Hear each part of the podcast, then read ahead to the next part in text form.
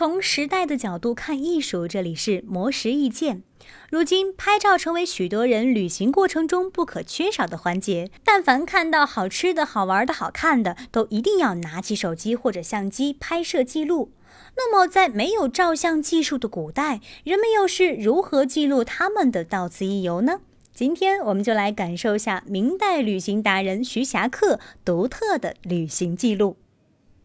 徐霞客虽然自小博览群书，但是不爱功名，喜欢爬山涉水。十五岁就立下了大荡妇当朝碧海而暮苍梧的人生目标。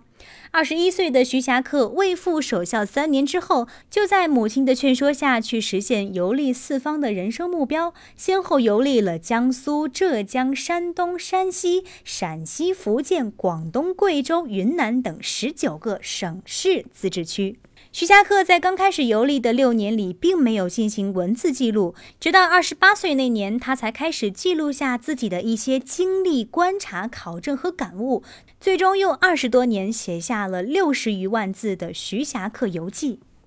这本游记可不是徐霞客旅途上吃喝玩乐的日记，而是被称为明末社会的百科全书的野外勘测记录。徐霞客在其中记录了六十一种地貌类型、二十四种水体类型、一百七十多种动植物、一千两百五十九座名山大川。